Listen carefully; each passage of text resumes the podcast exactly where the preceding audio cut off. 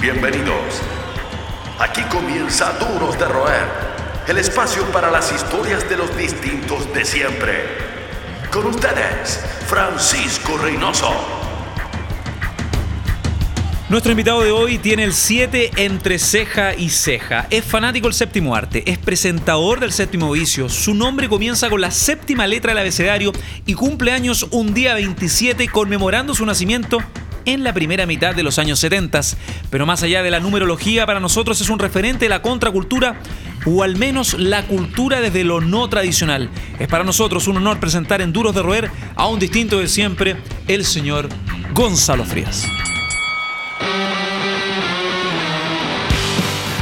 Gonzalo, hace tiempo que esta conversación debió haber tomado forma, ¿no? ¿Te acordáis la última? Sí, yo, yo creo que ha tomado forma no, no, en medios oficiales, sino que en disquerías por ahí, tomando chop por ahí. Algún bar, algún completo por ahí, sí, sí, sí, sí. Oye, que lo el número 7, ¿tiene otra simbología particular? Sí, pues además, fuera todo esto? además de lo de Tool, que yo te contaba, el disco, el Fear Inoculum, que tiene la presencia del 7 tiene mucho, mucho que ver. Eh, soy siete mesino, quizás por ahí va.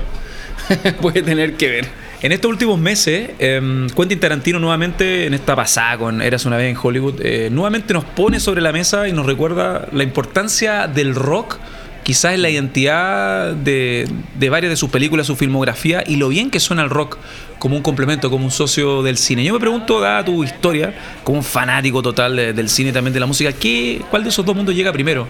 Como un estímulo. Sí. Eh, yo te diría que por, el lado de mi papá llegó quizás primero el rock y por el lado de mi mamá llegó primero eh, las películas. Y yo, como ellos vivían separados, se separaron, se divorciaron, yo traté siempre de unir esos dos mundos de alguna manera quimérica, imaginaria, quizás cuando era niño, y, pero que se materializó en el séptimo vicio. El séptimo vicio es mi forma de decir que mi influencia de mi madre y mi padre están unidas en un programa que mezcla rock o música con, con películas volviendo a la. Es un lugar donde los puedo tener juntos alguna vez. volviendo a la. Hay un consenso, ¿no? Hay un pacto no agresión con, con, esos dos mundos maravillosos. Yendo a esa preadolescencia, eh, ¿Qué recuerdas también del entorno? Porque, bueno, pasados los 40, uno ya reconoce que perteneció a una generación que era súper militante, su pieza mm. era un búnker. Mm. Eh, ¿Te acuerdas de los póster o lo, lo, que adornaba tu, tu, pieza en la época. Sí, pucha, yo, yo, yo vengo de las cruces, siempre me he sentido muy de regiones y para mí llegar a la capital cuando tenía 5 o 6 años fue como... Oh, ¿Qué es esto? O sea, de hecho me costó dimensionar que había un mundo más allá de las cruces. Cuando era pequeño creía que el mundo era las cruces. Después me enteré que existían otros países, que existía algo llamado Chile, que existían otras regiones. Y después ya cuando llegué a Santiago empecé un poco a, a, a relacionarme más con la cultura porque Piensa que mi cultura en las cruces era andar a pata pelada, jugar a la pelota a pata pelada y bañarme en el mar después de salir de clase. En una escuela básica, en una escuela básica mixta que todavía existe en las cruces ahí cerca de la Punta del Lacho. Entonces llegué a Santiago y como no tenía nada de eso y había dejado todos mis amigos atrás, traté de eh, tener amistades nuevas y conforme me costó tenerlas al principio, fui tratando de relacionarme con la música y las películas lo más posible para para tener ahí alguien en quien eh, refugiarme. Mi mamá estudiaba filosofía en la Mesonet, que quedaba cerquita, eh, y, se ausentaba mucho de clases, se había separado a mi padre, entonces pasaba mucho tiempo solo. Eh, te diría que los primeros pósters en mi pieza, en, ese departamento que compartimos acá en Santiago, fueron de Miguel Bosé y de Michael Jackson. Miguel Bosé y Michael Jackson fueron. Y de hecho, bueno, yo, yo, yo era seco para el fútbol, me encantaba jugar a la pelota pero al mismo tiempo me gustaba ballet. No sé si viste la película Billy Elliot. Sí. Ya que el papá le, inculca al niño que ojalá sea boxeador y que, tiene que ver esto del ballet, no lo entiende. Bueno, yo, era un poco Billy Elliot, pero me gustaba mucho jugar a la pelota. Me fueron a, buscar, a buscar de la Católica. Que es tu eh, equipo, entiendo. Sí, es mi equipo. Y, mi mamá, que era siempre muy académica, consideraba que el fútbol no era para mí, entonces esa, esa posibilidad quedó fuera. Y, y en algún momento me interesé mucho por el ballet pero nunca voy a olvidar que estaba, estaba en plenas clases de ballet y veía a mis compañeros de curso jugando a la pelota y las ganas de ir a, jugar allá en vez de estar en las clases acá. Era el manso contraste. Sí, y en esa clase de ballet es divertido. Primera vez que me robaron algo en Santiago fue el cassette que yo llevé de Miguel Bosé y me lo había robado una compañerita de, de, ballet. Y sí, ahí entendí que, que, el fútbol era, era lo mío, pero se remitió ya más a las pichangas de recreo y eso fuera de esos gustos que iban forjando tu carácter, eh, ahí los primeros estímulos, señales de, de tu camino, ¿ya podríamos decir que la preadolescencia del cine era una fuente también para conocer música nueva? Eh, música no es así, pero sobre todo compositores de películas. Mm. Eh, yo coleccionaba mucho la Cinegrama, que era como Ah, casi la sí. revista que existía, porque Sí. también estaba Era la una guía en la época. Claro, y también estaba la enfoque tiempo después, pero era muy, era muy intelectual y, y súper súper especializada. Yo me relacionaba más con la Cinegrama y me acuerdo que sacaban pósters y yo juntaba todos los pósters. Y antes de que existiera internet, incluso yo fui haciendo mi primer internet interno porque veía los nombres de los créditos de quienes habían realizado la película. Entonces, por ejemplo, veía a Alan Silvestri, que era el compositor de la música de Depredador. Maravilloso. Maravilloso. Y yo venía a salir de ver Depredador en el Gran Palace y decía, "Uf, yo conozco al que Más hizo la estimulante música. Alan imposible. Silvestri, claro, y Brad Fiedel, que hizo la música de Terminator. Y ahí se me abrió un espectro de gente increíble. Eh, el que hizo la música de, de Robocop, que era La ciencia ficción y el terror era alucinante, era toda una experiencia en los 80. Toda una mira- experiencia, pero además fíjate que creo que las películas de terror, yendo a, la- a lo que tú me preguntabas sobre el rock, creo que las películas de terror, sobre todo Freddy Krueger, eh, Pesadilla Pesadilla, 5 con Iron Maiden, Alice Cooper. eh, Alice Cooper, eh, está también Dokken. Sí. Eh, fue mi primer portal al mundo rockero fueron las películas de terror y sentí que ahí había una afinidad de pronto me daba cuenta de que el tipo que había hecho el maquillaje de, de, de Freddy Krueger era el mismo Greg Shannon puedo, puedo estar equivocado pero por ahí era el mismo que hizo el maquillaje de, de Ozzy en Bark at the Moon entonces ¡oh!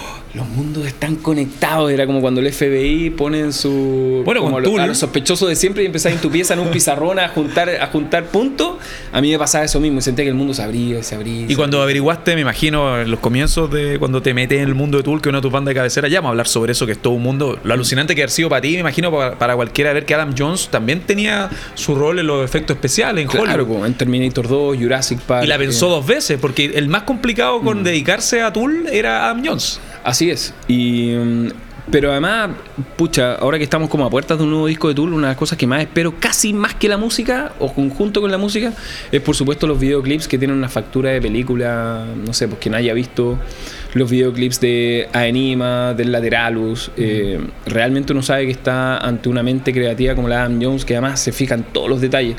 Ojo con, con Undertow, que el disco Undertow a mí me gusta mucho, eh, pero te- esos videoclips que creo que es de Sober y de Prison Sex, Mm. ambos videoclips muy en onda stop motion, tienen mucho que ver de, uno, de unos hermanos que se llaman los hermanos Quay, de animación.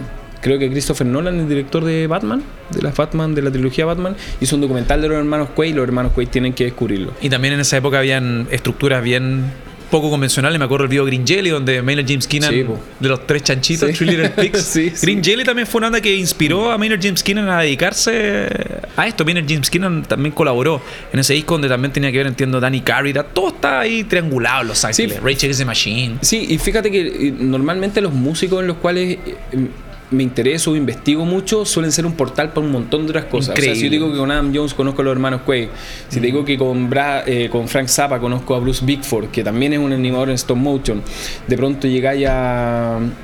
Ah, no sé, pues Henry Rollins, y se te abre un mundo de literatura que tiene que ver con un montón de otras cosas. O el mundo de los Spoken. Los verdaderos creadores te invitan a cono- conocer a otros creadores, a otros artistas. Entonces se vuelve como en una especie de multipágina llena de links el grupo donde vais conociendo un montón de otras artes y, y eso a mí me llama mucho la atención. Me gusta. Hablando de los links que uno encuentra en la cultura pop, en tantas referencias, en películas, en cine, incluso cuando uno era chico viendo los agradecimientos. Puede Sí, ser de un VHS hasta un Yo soy CD, de los que un todavía vinilo. hasta el final de los créditos. son los que mantienen encendida la llama del rock. Seguimos conversando con los duros de roer. Estamos de vuelta con este banco de cultura pop, Gonzalo Frías, es distinto de siempre en eh, Duros de Roer. Gran parte de tu formación, Gonzalo, uno la puede encontrar en la completísima saga, serie de entregas Tracking, eh, donde uno entiende tu pasión por el cine, cómo relacionas también otros estímulos y lo llevas a esta apreciación ¿no? de películas que también tú lo has llevado a libros o, o discos. Y bueno, por motivos obvios, también por lo que uno te conoce, por lo que tú también has contado, parte importante de ese involucramiento con un interés que eh, qué rico igual decir que uno vive su hobby en cierta medida, ¿no? Este involucramiento con algo que, que a ti te apasionó por instinto. Un pilar fue tu padre. Sí. Eh, entonces, fuera de lo que uno, fuera de todos los estímulos que ya nos contaste al comienzo de la conversación, me gustaría saber si él también te como que te inculcó, porque también tu hermano, el Nacho, es súper Sí, como melómano. Sí, muy melómano. Muy melómano. ¿Viene también de tu, de tu padre el tema de la Sí, bueno, yo, por la yo- música? yo con mi papá, que ya falleció como hace tres años, de hecho esta fecha como que conmemora unos tres años, eh, ya que hicimos un pacto para reencontrarnos como fantasmas en, en algún momento. Eh, como te decía al principio, el séptimo vicio es un poco tratar de juntar el mundo que representó mi padre y mi madre en, en un programa. Eh, ahora, mi, mi mamá murió siendo yo muy, muy chico, como un poquito más de 14, 15 por ahí. Y la verdad es que con quien yo más viví fue con mi padre. Entonces, eh, la ausencia de él me, me ha calado mucho más hondo en estos días, porque además me pilla en una etapa de ser papá, Sí, entonces claro. uno, uno retrotrae un montón de situaciones, de, entender, diálogo. de entender el árbol genealógico. Claro, y, co- y como que a los 30, 40 uno empieza a rebobinar la película y entender un montón de cosas que no entiende en su momento. Mi viejo fue, más que un papá, fue un gran partner de película. Me invitaba a descubrir un montón de cosas, era una fuente de sabiduría para mí. Y, y a veces, incluso más que eso, de opiniones hardcore, muy punk, con respecto a cosas que, que veíamos o que leía o su visión del mundo. Yo me crié con este viejo eh, bien agrio, bien amargo, pero que tenía una visión del mundo eh, súper eh, sardónica, entre divertida, hiriente, pero además era, formaba parte de su, de su cuota de humor. Eh, y yo creo que eso lo inculcó en mí. Yo, yo creo que tan solo escuché. Una de, las cosas, una de las cosas que más he hecho de menos al día de hoy es su voz. Las cosas que menos creí que iba a escuchar es su tos. Su tos cancerígena de las cosas La que llamada más telefónica, ahora te echo acuerdas de menos, sí, pues su voz sonaba, era como una chimenea victoriana. Era como, la, como si Vincent Price de pronto dejara de existir y que echáis de menos al principio, su voz. Para la gente que no está al tanto, también poniendo las cosas aún más en contexto, el padre, el papá de, de Gonzalo, que en paz descanse, fue guionista de Susi, Calugamente. O sea, tenía un involucramiento real con una industria que estaba creciendo, una industria que tenía postales, que tenía un crecimiento fuera de la transición, post apagón cultural. Ahí está tu papá donde las papas queman y me imagino también que se roce con todo este este apostolado que yo considero más aún ahora, lo difícil que es escribir un libro, lo difícil que es Sí. eh, hacer algo que no tenga viabilidad económica en un mundo donde la producción está ahí todo el rato, ¿no? Pi- pi- piensa que mi papá eh, hizo libros de la Quintrala, escribió dos libros de la Quintrala. Y cuando la editorial, que era Alf- Alfaguara en su momento, de hecho la primera Quintrala ganó como el premio a la mejor novela nacional el año que salió. Y, y- iba a decir Sergio Lagos, pero Ricardo Lagos le, entró el premio, le entregó el premio a, a- a mejor libro. Y, y mi viejo, en vez de jugar las cartas del naipe como correspondía, convencionales, seguir la estructura lógica de mercado, mi papá decide en una especie como de suicidio comercial, en vez de sacar el tercer libro, sacar el cuarto. O sea, uno, dos, cuatro. Es como si tú ahora estuvieras esperando, guardando las proporciones, una Star Wars y te dijeran, no, es que ahora que va a salir la 3, preferimos que salga la cuarta, la cuarta antes que la tercera. Y mi papá ahí rompió esquemas, se peleó con el mundo editorial, por supuesto. Y la tercera, eh, Quintrala no la sacó nunca. Fue un libro que desarrolló alrededor de 10 años y no terminó de escribirlo, quedó un poco inconcluso. Con mi hermano estamos tratando de retomarlo, consultar a editores que puedan... eh, eh, Revisitar el tema bien. el- pero nunca me voy a olvidar que mi viejo ya estaba en una parada. Mi, mi viejo siempre sacaba el tarot, le encantaba sacar el tarot. Y mi papá se paraba frente al computador y le sacaba el tarot a la quintrala para poder escribirlo. Le sacaba el tarot a los personajes de su libro para saber hacia dónde se dirigía la historia o, o cuál era el, el- el final para ellos. Eh, tanto así que una noche de, de llovizna, de, de- de tormenta, yo llego a las cruces creo que el año, no sé, varios años atrás, y lo pillo y está llorando. De espalda, porque siempre escribía con su computador. Siempre cuando uno lo veía, veía la, espalda encorvada y estaba escribiendo. Es la figura que más recuerdo de él. De hecho, hasta el día de hoy, su, su espalda está. Todavía te diría que el sofá en el que se sentaba guarda todavía la forma de su espalda. Y lo pillo y está llorando. Digo, papá, ¿qué pasó? Súper preocupado. Me dijo, es que acabo de matar a un personaje. Perdóname, pero acabo de matar a un personaje. Esa noche se emborrachó. Bueno, mi, mi papá vivía mucho con él mismo y su imaginación. Mi papá me enseñó que no puede sobrevivir a través de su imaginación, que es algo muy Y importante. qué increíble inmiscuirse, tener un mundo interno tan potente. Tan potente. la Entonces, escritura también valía eso. Sí, y ahí entendí, ya, con mucho más años entendí por qué él protegía tanto ese mundo o cuando uno entraba a ese mundo rompía un poco el equilibrio de él. Entonces, nosotros siempre éramos bienvenidos a las cruces, pero los primeros cinco minutos que estuviéramos ahí en su casa, luego después ya lo estábamos perturbando, yo lo sabía. Pero bueno, uno, uno trataba ahí de... De, De cultivar, ¿no? De cultivar y de tratar de, de- tener un lazo algo estrecho con la, la poca familia que te va quedando de ese lado. Pero a mí me sirvió mucho. Yo diría que mi, que mi papá me enseñó a ser un buen padre porque son cosas que no quiero repetir. Yo no quiero ser así. Sé que puede estar en mis genes y, y que puedo tener ciertas inclinaciones a, a su manera de ser, pero yo es algo que no, que no quiero repetir. Entonces, por ejemplo, ahora cuando yo escribo, a propósito de los libros que mencionaste, yo trato que mis hijos ojalá me estén colgando del cuello mientras escribo, mientras más bullicio hay en la casa, yo más feliz, porque quiero que mi creatividad pueda, sea, sea compatible con mi vida de familia. Eh, porque ya viví con un papá escritor que necesitaba Claro. ser ermitaño y solo y ojalá lo más solo posible para llevar Claro, que, su, sea, que sea armónica con tu entorno. Claro, yo, yo trato de, mm, mientras más ruido hay en la casa, mientras más gritan mis niños, mientras más se me sofocan y me saturan, es cuando tengo que ser capaz de o escribir para el séptimo vicio o pensar en ciertas ideas. Es, es como mejor me funciona.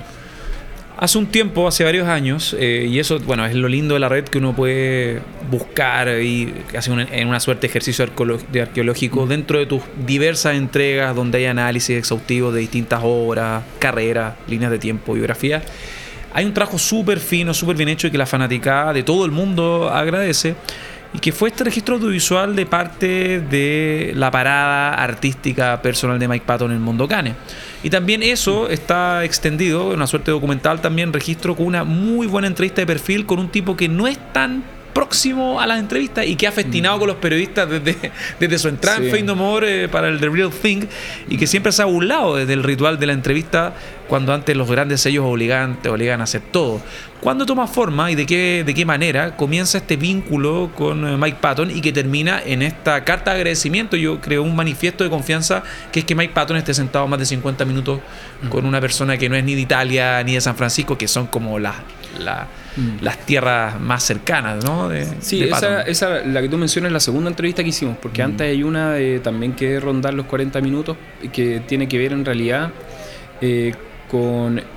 Todo partió porque hice un documental junto a un amigo que se llama Haroldo Salas y en mis tiempos libres en el canal, que eran bien pocos, y sin presupuesto, sin nada, hicimos un documental o nos, no- nos abocamos a una tarea de hacer el Metal Gate, monstruos en, Ah, sí lo vi. ya.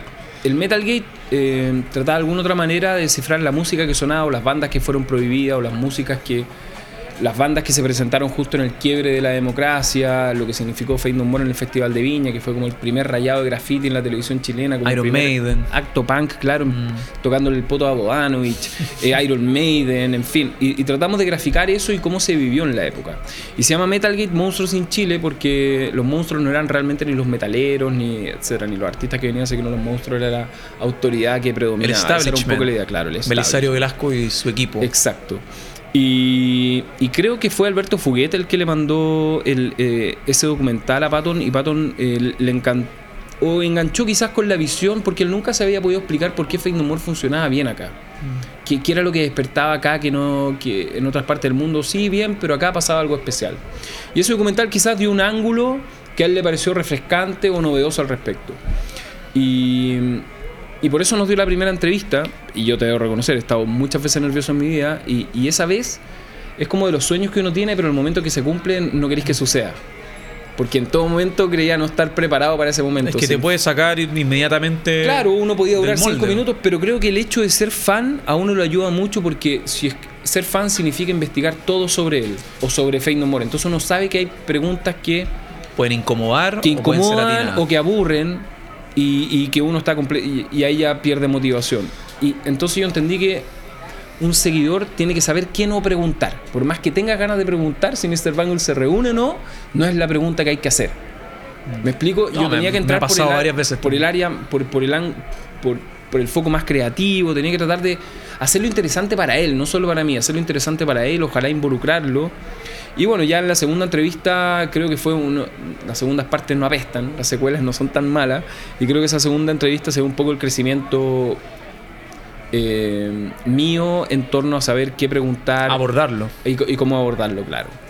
Porque hay como clásico, uno nunca sabe qué esperar y mejor, más vale esperarlo que inesperado. depende, Sí, depende de cómo está el, el, eh, cuando, cuando, cuando tú estás con una prominencia pública, un tipo que tú has idealizado por eh, verlo en entrevistas, videos, YouTube.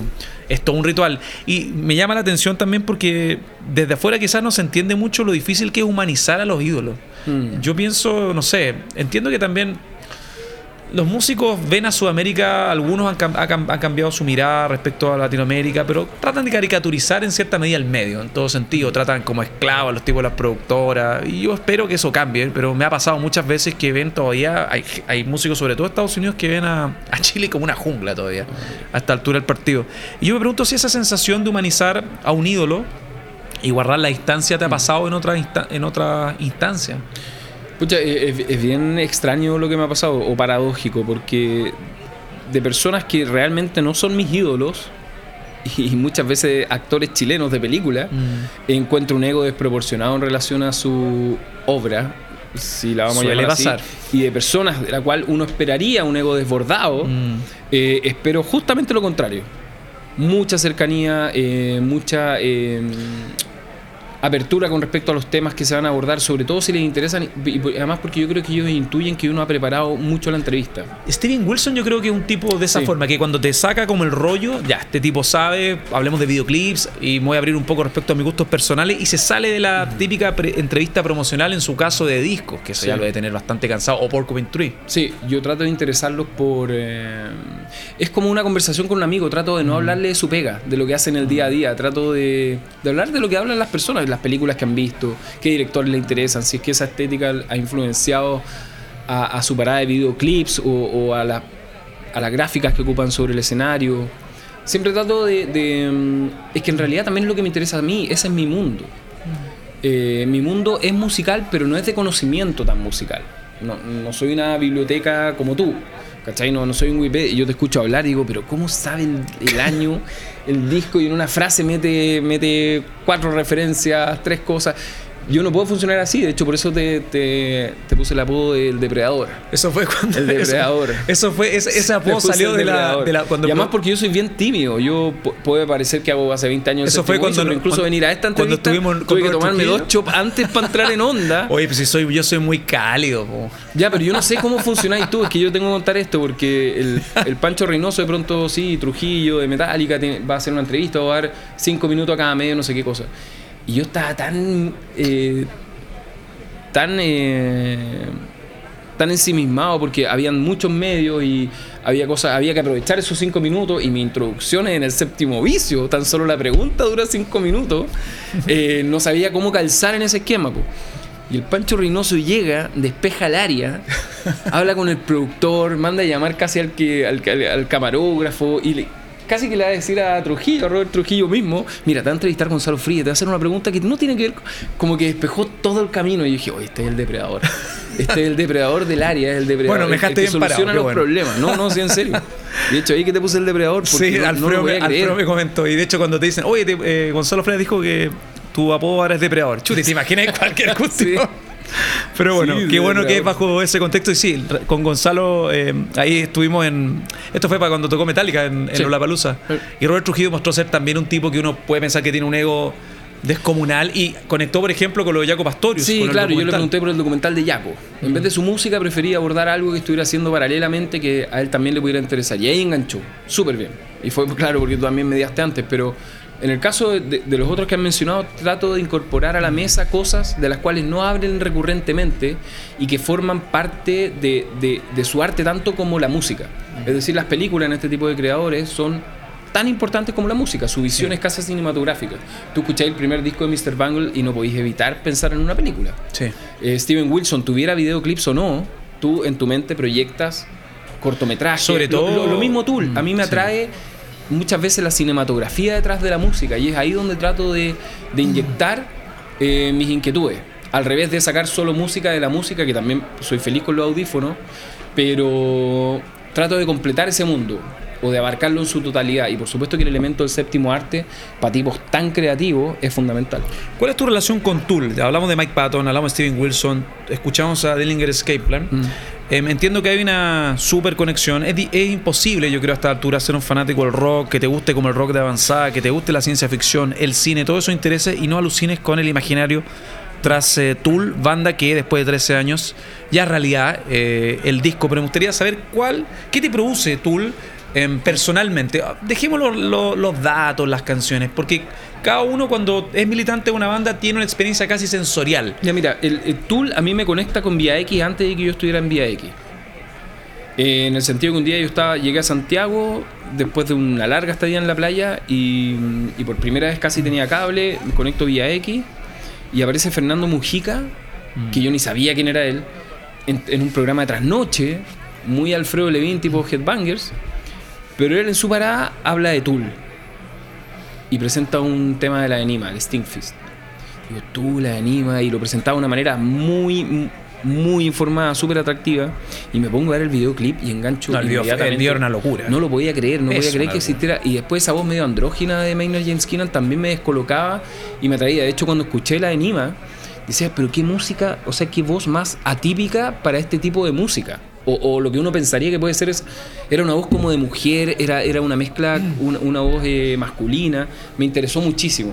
Y después, claro, entré en un mundo lleno de paradigmas, de misterio que me interesó muchísimo. Para mí era como investigar, era como ser el FBI de un santo grial. Me sentía como investigando algo más grande que yo. ¿Me explico? Sí.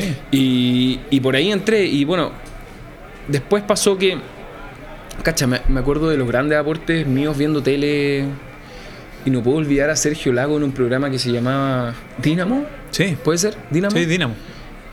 Y en un programa X, En justo lo Pop. pincho y habla de, de Andrei Tarkovsky de la película Solaris. Y dije, uy, pero qué maravilla. Ve- Venía a escuchar a Mujica, ponte tú, hablando de anima, y pongo a Sergio Lago y habla de Solaris. Y digo, oh, está todo pasando en la televisión.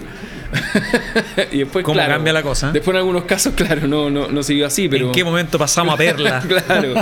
Y, eh, y de pronto llego a Vía X, porque eso también fue, fue gracias a, a, un amigo que, conocí en la universidad, ahora no me puedo acordar mucho su nombre, eh, Fernando La Salvia, que después estuvo en... eh, No, sí, largo SQP camino. o- conductor no, no, radial. CQC. Sí. Fue notero de CQC, hizo un cortometraje que se llamaba Palta, a propósito de las paltas que me mencionaron aquí. Eh, y él me propone, como cachá que yo tenía mucha afinidad con la música y las películas, me propone para, para presentar programas en Vía X.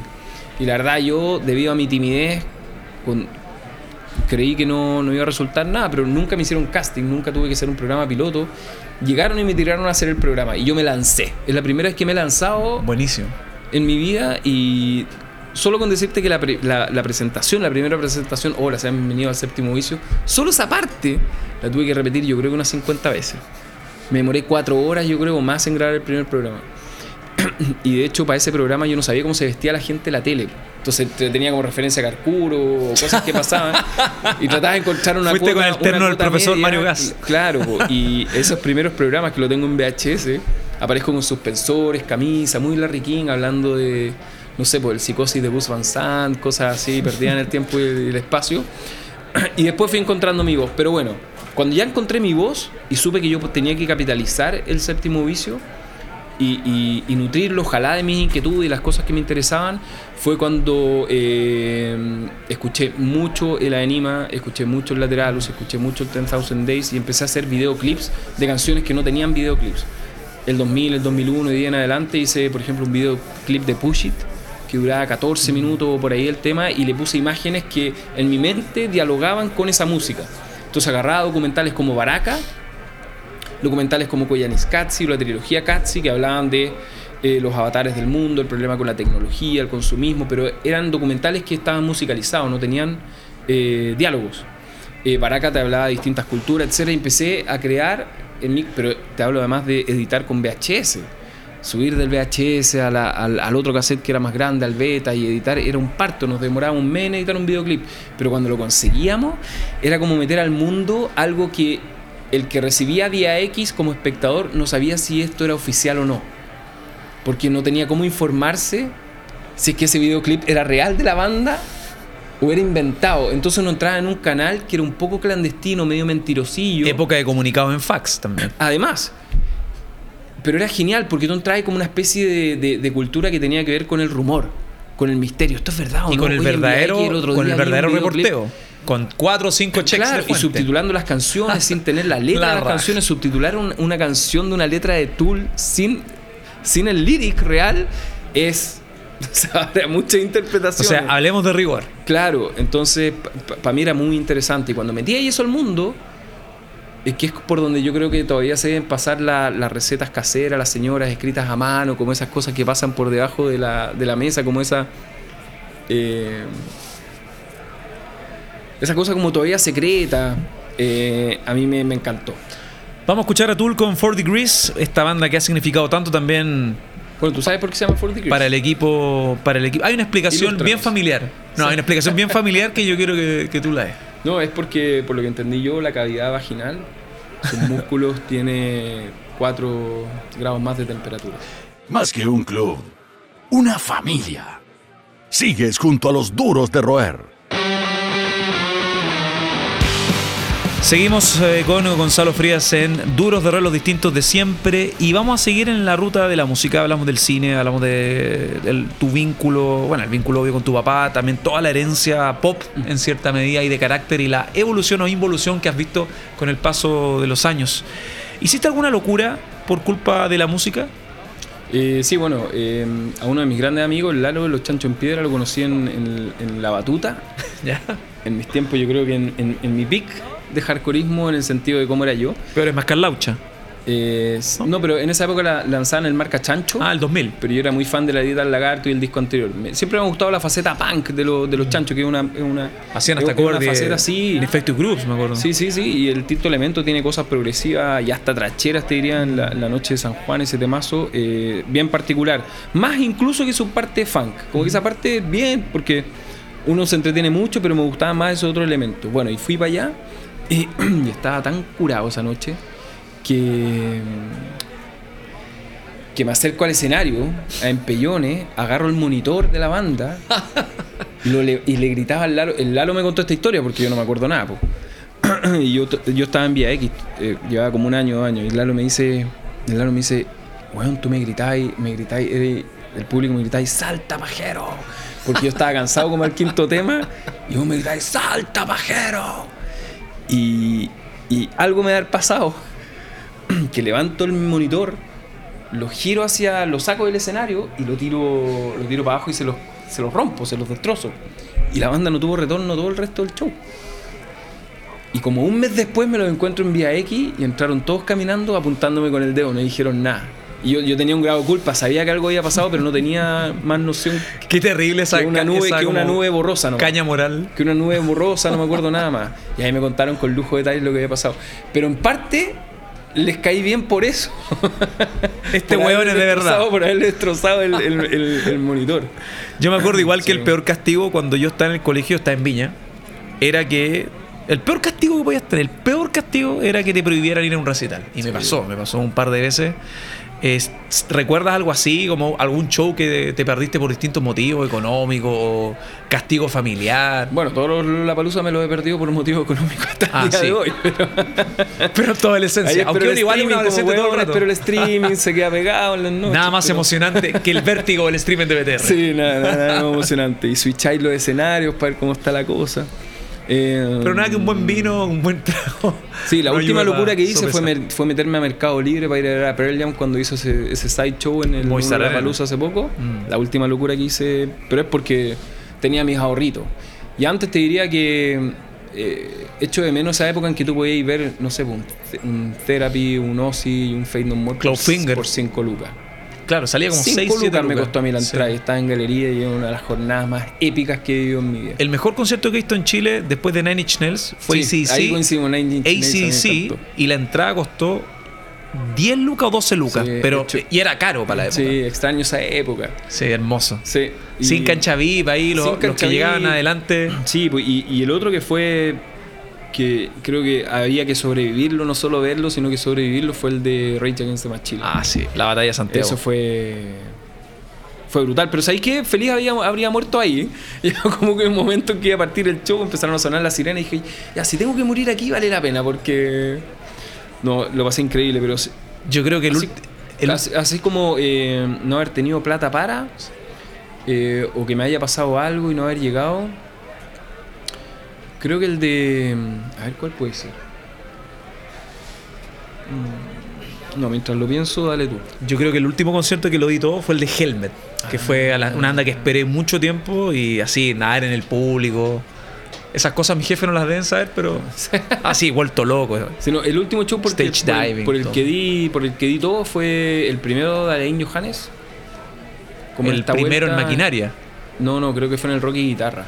O por ahí. Ah, ¿no? sí, claro, que hizo, un, claro, hizo un set, Es- entiendo que sí. acústico, con canciones Sí. de Eleven. Sí. Eleven. Y lo pude conocer. Alucinante, Me, me sí, un correo cuando le escribí el correo para mí fue lo máximo de la vida. Ahí te das cuenta un tipo, qué bueno el caso que mencionaste de Alan Johannes, un tipo que si fuese un músico ya del circuito chileno estaría todo el rato hablando de él, hablando del pasado y echándole en cara por Mm. Qué no me difundiste en esto Claro. o por qué criticaste Jugando la disco. típica carta. Y Allen Johannes es un tipo que, bueno, ya es retórica a esta altura, realeza total Mm. Del rock, el tipo que estuvo ahí donde las papas queman y cuando distintos circuitos se, se comenzaban a construir. Y el último show por el que hice una locura, o que recuerdo ahora, fue eh, ver Moonchild acá, Ah. en el Caupolicán, John Zorn, Sí. y después pegarme el pique al. Yo fui al municipal. A, a Valparaíso. Sí. ¿También fuiste? Pero estaba todo lleno y me tuve que meter en el pasillo. No, estuvo. Increíble. otro planeta. Qué No alucinante ver un show en el Teatro Municipal de Valparaíso. Y además las invitaciones eran del alcalde. Sí. ¿Cachaste? El, el excentísimo alcalde lo invita a ver mucha.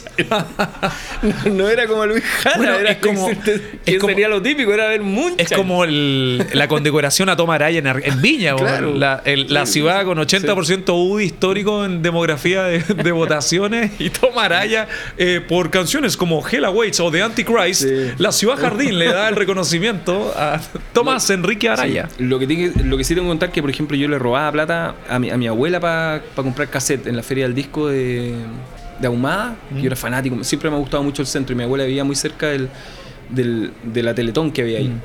Y me acuerdo de haberle robado plata a mi abuela con el dolor de mi alma, pero para comprarme el Histeria de Flepar, Wow. el disco de Poison. eh, O sea, glam Look- total. Look What the Cat Drags In. Y, eh, y algún otro que ahora no recuerdo. Y mi mamá, que era muy música antisatánica, muy no puedes ver eh, la lucha libre, muy no puedes ver Twin Peaks, no puedes ver nada, agarró esos cassettes, me los confiscó y me los botó. Con el dolor de mi alma, porque esos, esos, esos cassettes sonaban increíbles. Al ver tu cuenta de Instagram eh, y también, bueno, al ver cómo tú traspasas tu pasión y tu ímpetu coleccionista, me imagino que debe haber una suerte de museo en tu casa, desde VHS, beta, me imagino coleccionas formatos, cassettes, CD. Em, Los VHS no los puedo votar. Me, me duele el no, yo, yo trato de no tengo, de mi banda favorita tengo los VHS. Ya, sí. Yo también, yo puedo votar incluso el CD de algo, si me apuráis, pero un VHS no. ¿Hay algo que atesores de sobremanera? Puede ser un disco firmado, un libro firmado, o un, Mm. un ítem de colección raro, descontinuado. Pucha, sí, el, el- eh, tengo un vinilo chiquitito con la epopeya de comidas y, y- y bebidas de Pablo de Roca, narrado por él en un, en un vinilo. Eso lo guardo como Increíble. hueso santo. De ahí todo el resto se puede perder, pero ya perdí un poco el cariño o la obsesión por las colecciones. Porque una vez viviendo en Providencia me, me entraron a robar mi colección de Oh, películas. ese es mi peor, mi peor temor. Y, y yo en esa época estaba preocupado de la colección y tenía como 7000 películas originales me y me robaron todas. Te robaron Todas, 7000 todas, sí. películas originales. Y fue divertido porque cuando llegó Carabinero al, al departamento. Oh, qué bajón. No, Me es que me- me, preguntó- cagaste. Siento como mía esa pérdida. Cada vez que preguntó- veo un caso que alguien le roba su colección, Sí, me da como un me semen. La primera pregunta que Carabineros cuando llegó al departamento, por supuesto, tres horas después de lo sucedido, Oh. me pregunta, bueno, ¿podría pasar a, a detallarme los títulos que le robaron? Ya están todos reducidos en el persa. ¿Qué iba a hacer? Sí, po. Oye, perdón, ¿qué año fue esto? Me dejaste mal con ese. 2004, Me funaste todo el resto de la 2003, 2004, por ahí. Oh, qué 2005. terrible. Yo no, yo no me podría reponer. Y ahí aprendí un poco la, la vecindad de... Yo tenía vecinos de hace, no sé, 10 años. Pero en las Torres de Tajamar tú nunca sabes quién es tu vecino o en Sí, situ- obvio. incluso en años. No es como ahora que veo un puente alto en un barrio y conozco a todos mis vecinos. Es otra la situación. Y, y me meto un, un día al ascensor, yo creo que dos meses después del robo. Y mi vecino, el de toda la vida, o de esos 10 años, me dice: Oiga, yo vi a usted, ¿quién le entró a robar a usted? po?" Y dije, pero. Y no dijo nada. Recién me viene a decir ahora. Me dije, es que no dije nada porque cuando me entraron a robar a mí, nadie dijo nada tampoco. Ah, súper empático. Esa fue su lógica de vida. ¿sí? Así que- Bueno, reflejo lo que es Chile también. Sí, así que últimamente trato de regalar más que, que acaparar. Bueno, el equipo Duros de Robert recibe, recibe feliz, pero feliz eh, Sí, pero- disco de Dillinger Escape Plan, eh, Mira, un, te- un te- Undertow que sobre. Tengo unos VHS del Conde Pátula. Esos son como los guardo como hueso santo. Los Conde Pátula. Tengo la película de Doy Arnold que me encanta en VHS original. eh. Y así, cosas como que. Más freaks. Sí, sí, sí, como que me retrotraen una época. Aparte del cine y la música, ¿existe em, alguna afición oculta? Los deportes, pues soy fanático de ESPN, de los documentales de ESPN. Yo creo que las mejores cosas que se ha hecho en el último tiempo, en términos audiovisuales o de contar historia, son la saga de documentales 30x30 de ESPN, donde tú te enteráis desde la afición de Elvis Presley por jugar ping-pong, o sea, racquetball, hasta todo. Mohamed Ali, eh, Michael Jordan. Para mí el- De hecho, de las cosas que más espero en el último tiempo, más que una película de Avengers, es que el 2020 ESPN saque el documental de 10 partes de Last Dance, que es la época de los Chicago Bulls, de la dinastía de Jordan, Pippen. Scottie Pippen. 10 partes de un documental, imagínate. Eh, soy documental de, o sea, soy fanático de los documentales que hace Spike Lee de Kobe Bryant, que jugó en los, en los Ángeles Lakers. Yo aluciné con mucho- Cena. Cena, Cena. Dasif Kapadia, así se llama el director que ahora hizo el documental de Maradona. Sí. Que dicen que está increíble. que El mucha yo quedé loco. verlo. ¿Sabes lo que pasa? Que esos documentales son tan buenos, tan buenos, incluso eh, a veces eh, retratan el béisbol o historias del béisbol con las cuales yo me siento absolutamente ajeno porque nunca he entendido la puntuación, no puedo entender que alguien pase seis horas para ver un partido, pero están narrados de tal manera que tú engancháis, incluso aunque el deporte, con la historia humana, aunque el deporte no sea el, el que tú seguís. Entonces, esos trabajos para mí son, son gloriosos. Eh, esos para mí son casi talleres obligatorios donde investigo, descubro historia. Hay un documental que se llama O Football sobre un, eh, un- Yo creo que quizás hasta hace sentido, o a quienes sean futboleros, porque es la historia de, mm, de, de un hijo ya cuarentón que vuelve a Brasil para la víspera del Mundial del 2014 para reentablar una relación con su padre en décadas de que no han hablado. Y el viejo, que se llama Simao, se autoproclama como el que más sabe fútbol del mundo. El viejo capaz de citarte la formación completa, la banca completa, los, los lineman, el árbitro de todos los partidos de Brasil de la Copa del 54, pero es incapaz de recordar eh, su matrimonio. Por ejemplo, el viejo conversa con gente, con desconocidos en el boliche y se hace más familia con ellos que con su propia familia. Entonces el documental que hace un hijo para tratar de acercarse a su padre con la excusa del fútbol. Pero no es un documental de fútbol porque tú prácticamente no ves partidos, porque además el viejo súper amarrete, entonces no, no va al partido al estadio, siempre está mirándolo por pantalla. Y cuando juega Brasil, invita al hijo a, a- a ir al estadio y le dice que cuando ya están cerca del estadio, dice, no, es que no vamos a pagar la entrada, nos vamos a quedar afuera del estadio, porque solo yo sé escuchar cuando es un casi gol o un gol. Y se quedan afuera los dos en el estacionado, callados, y de pronto escuchan, y el hijo dice, gol de Brasil.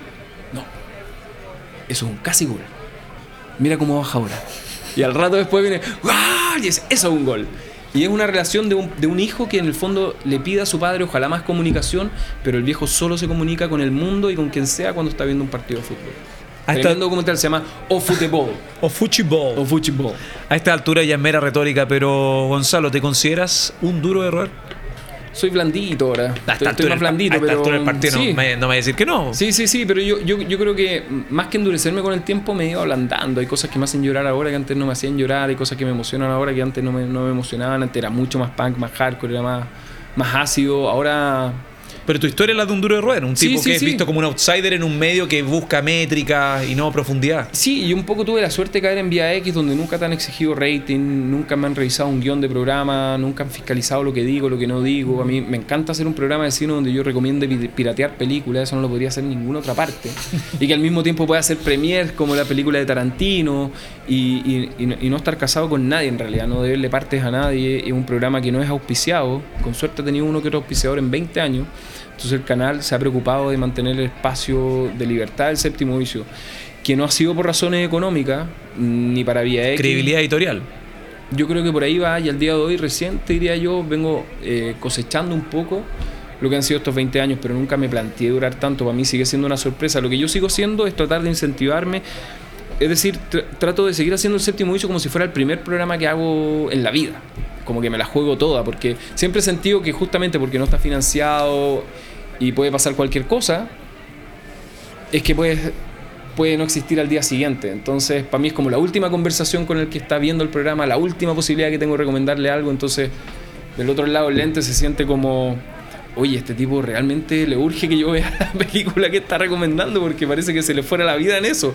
Y justo ese, ese es el código, porque realmente se me da la vida porque creo que en una se me está yendo y dos porque puede ser el último que haga. Entonces quiero siempre jugar eh, las últimas, quemar como todos los cartuchos en esa en esa sesión, ¿cachai? Nu- nunca pienso en que vaya a haber un séptimo vicio mañana, ni pasado mañana, ni en un mes más. Gonzalo, muchas gracias por, eh, por tu tiempo, por eh, brindarnos a otro depredador. depredador, bueno, eh, otro capítulo memorable de los distintos de siempre en Sonar y también en podcast. Muchas gracias. Gracias a ti.